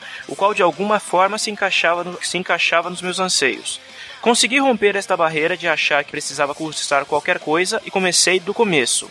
Encontrei algo que me fazia querer cursar uma graduação, mas não era o bastante. No primeiro semestre da faculdade, quando eu já conhecia um pouco do SciCast, me foi apresentada a disciplina de metodologia científica. Diferentemente do sentimento geral da classe, aquilo que a professora me apresentava parecia agora me completar. Conhecer o método científico, mais especificamente aplicado à minha profissão, dava-me finalmente alguma esperança nessa vida de bagunças. E era tão bonito. Legal, né? Por que meus colegas então não sentiam da mesma forma? Pois bem, eu tinha o SciCast. Aê, muito bem. Apesar do conteúdo que a professora transmitia ser de imensa importância, sua didática não cativava a todos. Ter o SciCast como base despertou em mim esta vontade e curiosidade que mais tarde me fez compreender o motivo de se estar dentro de uma academia, ou pelo menos o motivo que eu precisava. Compreender como a pesquisa está presente no nosso dia a dia profissional e pessoal e de que sim, a ciência tem que ser divertida, se não for divertida, não é ciência. Muito bem, é isso aí. Aprendeu. É, então. Em pouco tempo, um podcast despertou em mim o que anos de escola matou. Não foi qualquer podcast, foram vocês do SciCast. Oh, Que honra, né? Pô, a gente fica. Eu fico lisonjeado de ouvir Eu isso. fico com Muito medo obrigado. disso. Na hora de escrever minhas pautas, né? Eu lembrar que tem gente que se baseia tanto na gente. É verdade. Estou partindo agora para o segundo semestre com uma bagagem muito mais valiosa, uma visão de mundo muito diferente, e isso também foi por causa de vocês. Mas isso é só um pedacinho do que o pensamento científico significa hoje para mim. E no momento eu não tenho dinheiro para agradecer isso, mas fica aqui meu mais sincero, meu mais sincero obrigado. Caramba, porque eu, cara, isso é, a gente que agradece É. por ter sido útil para você de alguma forma. É, Eu acho que o papel do SciCast é bem isso, né? Você fazer a pessoa se interessar pela ciência, que às vezes ela fica nessa professor Uhum. Chato, é, muita cobrança de pais, faculdade e tal, e a gente meio que traz esse, essa parte pra ser mais divertida pra pessoa mesmo. E ela ir buscar, não acredita em tudo que a gente fala, né? Vai buscar atrás de informações, mas Sim. tipo, a gente, a gente, eu acho legal a gente dar esse incentivo pra pessoa correr atrás das coisas. É, não seja injusto com seus amigos, indique o SciCast pra eles também, coitado. Isso, quanto mais gente, melhor. É, vamos pro e-mail do Stark. O próximo e-mail é do Patrick Cotrim. É, o Patrick Cotrim é estudante de economia, 20 anos, de São Paulo. Olá, SciCasters. Só venho adicionar que em certos contextos, algumas frases que poderiam ser consideradas falácias, na verdade podem ser, podem ser usadas. Por exemplo, se o debate for a integridade moral de um juiz ou a sua capacidade de julgamento, dizer que ele não pode atuar na profissão porque ele já vendeu seu voto ou então porque ele é, é, está bêbado é completamente plausível. Como argumento de autoridade, indico o livro Lógica Informal do Douglas Walton, que contextualiza diversas estruturas de argumentação falaciosas de forma que sejam plausíveis, como no meu exemplo anterior. Até mais e obrigado pelos peixes. É, Patrick, realmente as falácias elas têm que estar dentro de um contexto muito específico para que elas sejam consideradas realmente falácias. No caso que você citou, por exemplo, do juiz, é, nós temos mecanismos legais para contrapor isso. Então, assim, ele não precisaria estar num debate para isso. A gente não precisaria usar de falácias ou classificar como falácias. Ele, nós temos mecanismos legais para garantir que, é, que esse juiz, no caso, não, não, não atue. Mas realmente, em vários contextos, algumas falácias podem ser adaptadas para argumentos é, que, que fazem sentido. Inclusive, É, no... realmente depende do contexto, né? Isso, É, Ah, sim. Inclusive, no episódio, eu, fa- no final do episódio, eu falei que eu tenho muita dificuldade com a, a bola de neve, né? Que é um tipo de, de argumento falacioso, ou declive escorregadio. Justamente porque Uhum. em alguns momentos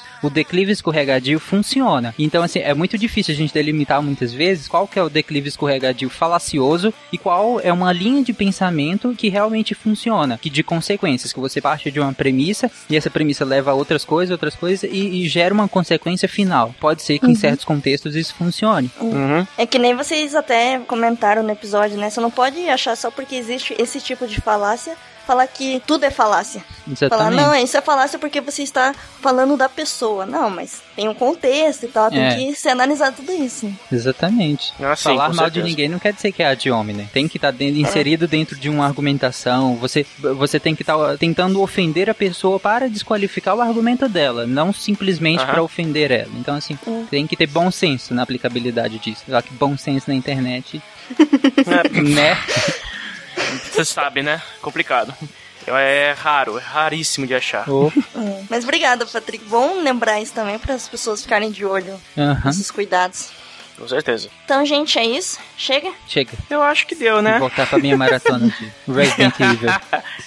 Obrigada, Ronaldo. Obrigada, Tarek. Até mais, Estrela. Obrigado. Muito obrigado por, mais por abrilhantar essa leitura de e-mails. Boa noite, Mas, ouvintes. Continue a nadar. Ou não. Falou, galera. Até semana que vem. Até, Até. manda e-mails pra gente. E recados também. Aham. Mandem sim. Falou, tchau, tchau.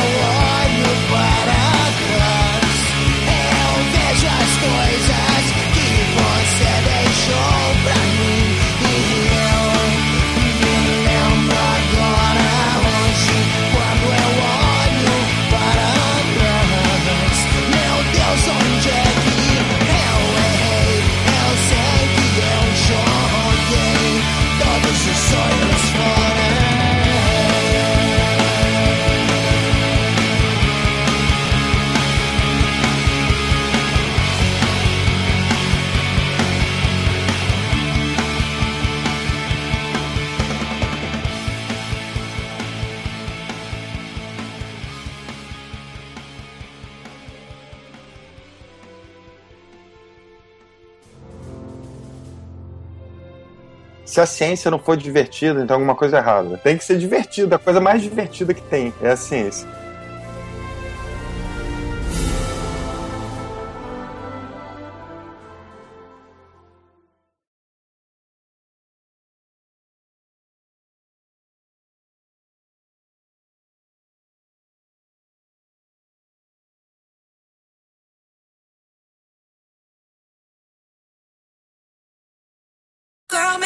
Drop, drop, make the pussy drop. Girl, make the pussy drop, drop, drop, drop, drop. Vocês